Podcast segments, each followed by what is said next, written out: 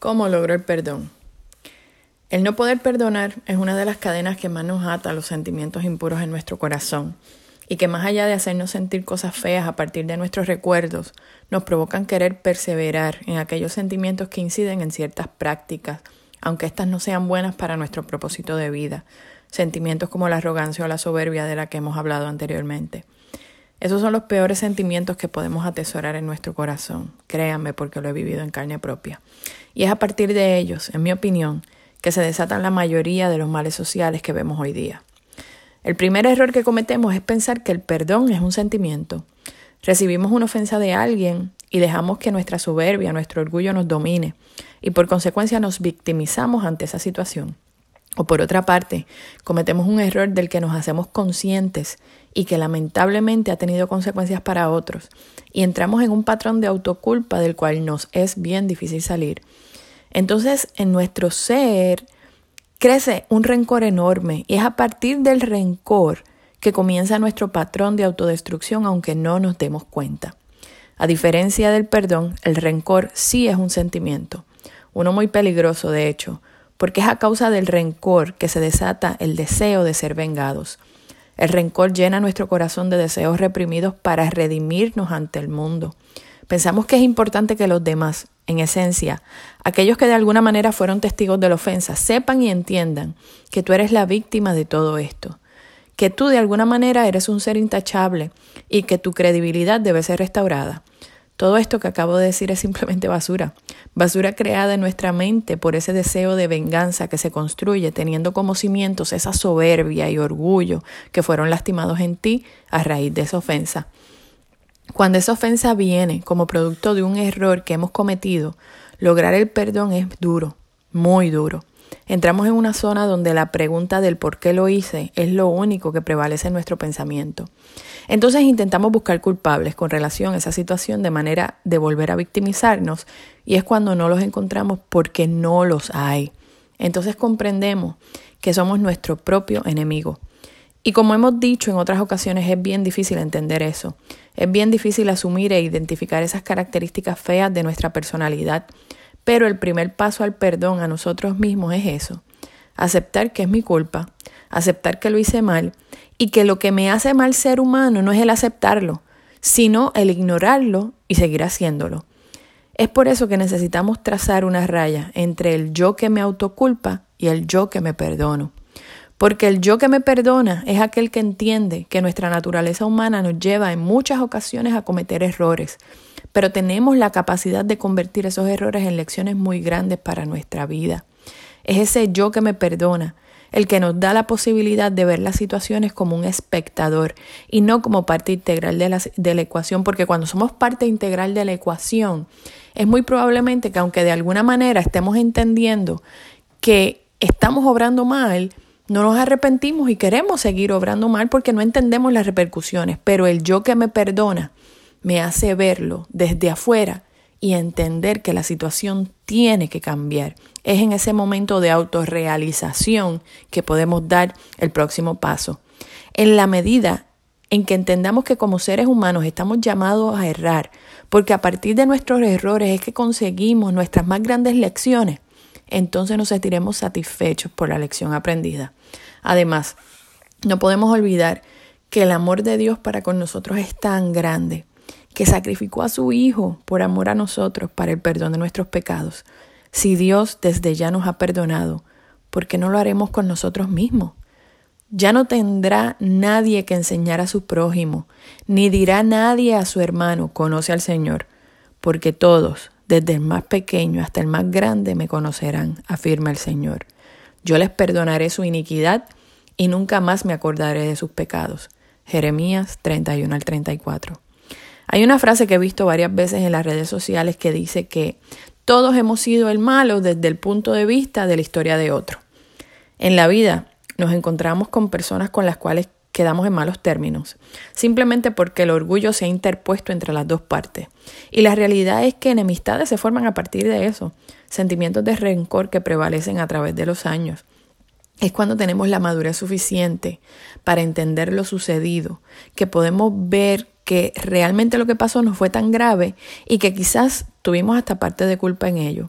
Entonces, a partir de ese entendimiento es que viene la sanación de esa herida. Si alguna de esas dos partes no es capaz de tener ese entendimiento, ¿quién es menos feliz?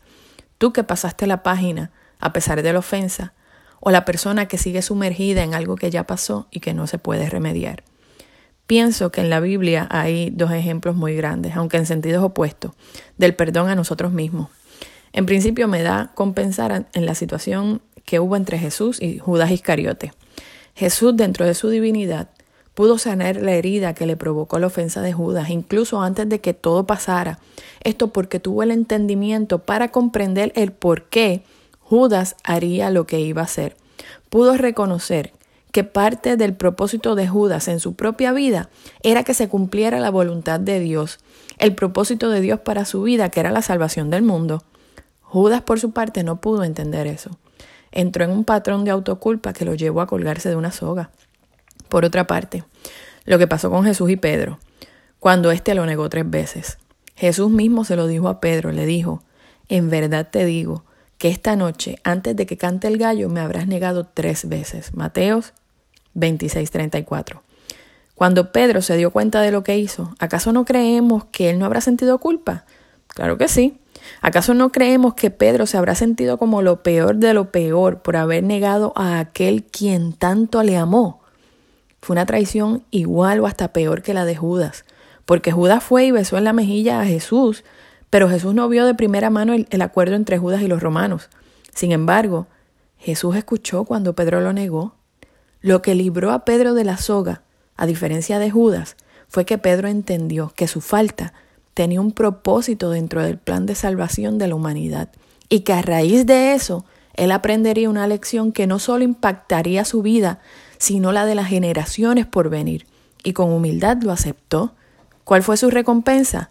Jesús los escogió a él por mandato divino para construir su iglesia. Creo que ya lo sabemos, pues dos mil años más tarde aún reconocemos eso. Por otra parte, hay ofensas que van más allá de una simple niñería.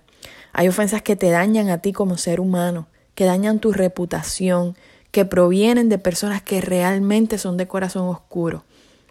Ofensas que cuando las analizas provienen solamente de la única intención de hacerte mal a propósito, ya sea por envidia, por celo o simplemente porque sí.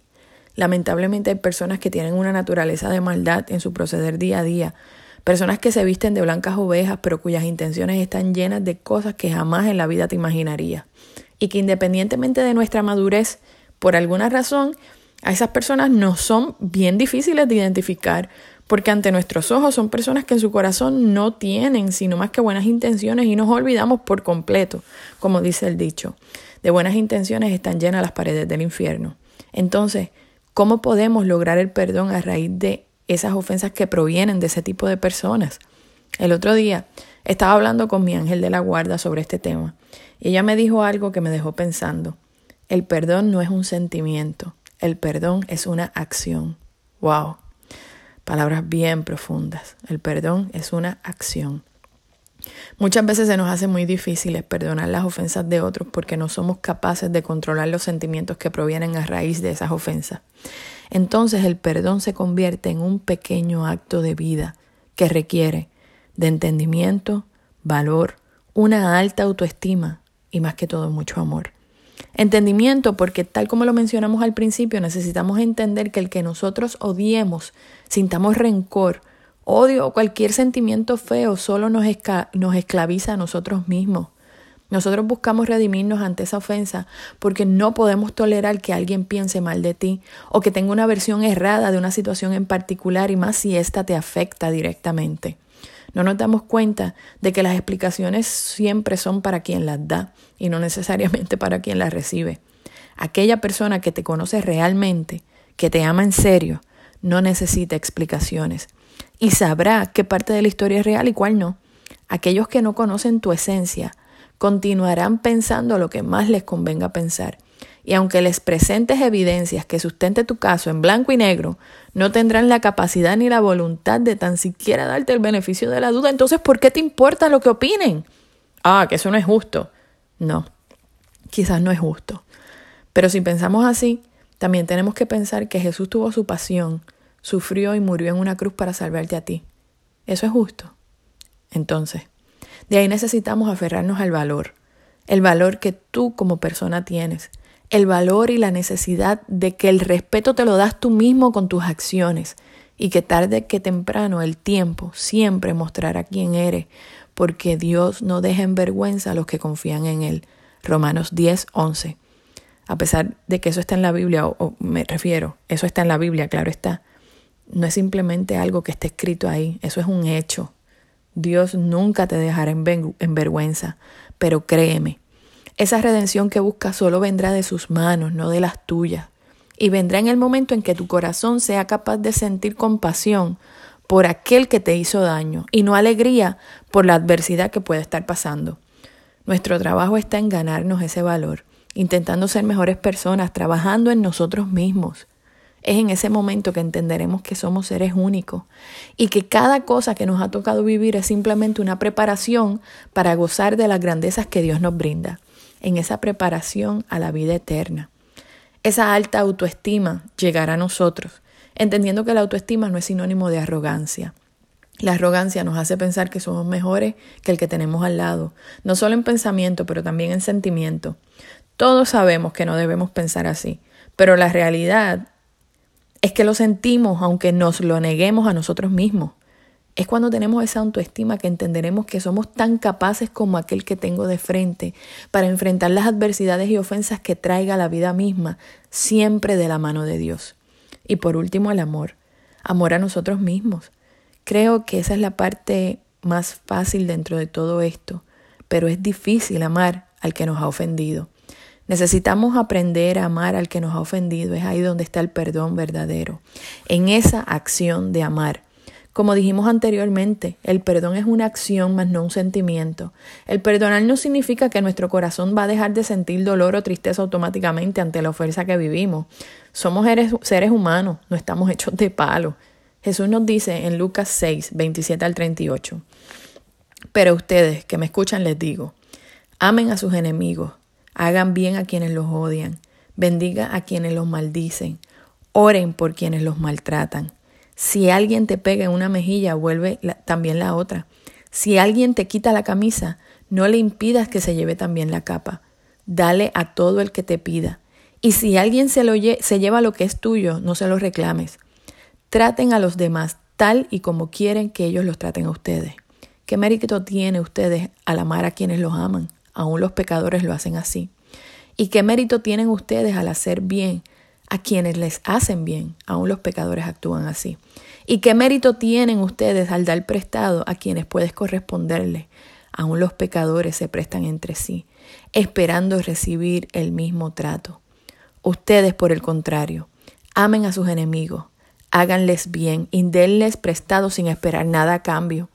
Así tendrán una recompensa y serán hijos del Altísimo, porque Él es bondadoso con los ingratos y malvados. Sean compasivos, así como su Padre es compasivo.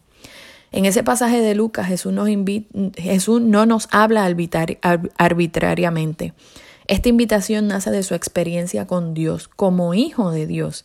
El Dios que yo conozco y que tú probablemente conoces es un Dios compasivo, lento para la ira, pero grande en amor. Yo no creo que Jesús nos esté invitando a sentir por nuestros enemigos el afecto, el cariño que sentimos por nuestra familia, por una madre, por nuestros hermanos de sangre. Amar al enemigo es sencillamente no sentir el deseo de vengarnos, no hacerles o desearles el mal. Amar al prójimo es más bien pensar en lo que pueda ser bueno para él, tratarlo como quisiéramos que nos traten a nosotros. Es ahí donde convertimos el perdón en una acción. Cuando leí la primera vez el pasaje al que hice referencia de Lucas, pensé en que es muy injusto el que Jesús me invite a mí a poner la otra mejilla, al que me roba, seguirle dando, a amar a quienes me han hecho mal. Es muy injusto. Pero como dije, yo no creo que Jesús esté hablando de una manera directa y Él más bien nos está invitando a que pasemos página, a que no permitamos que esa persona nos siga haciendo daño con sus acciones, sino que aprendamos a sentir compasión por ella y que entendamos la causa raíz de todo esto, y es que es una persona vacía que no tiene a Dios en su corazón. Entonces, cuando lo vemos desde esa perspectiva, nosotros nos hacemos libres porque ya nos es indiferente lo que nos haya podido hacer a nosotros. Es ahí donde convertimos el perdón en una acción.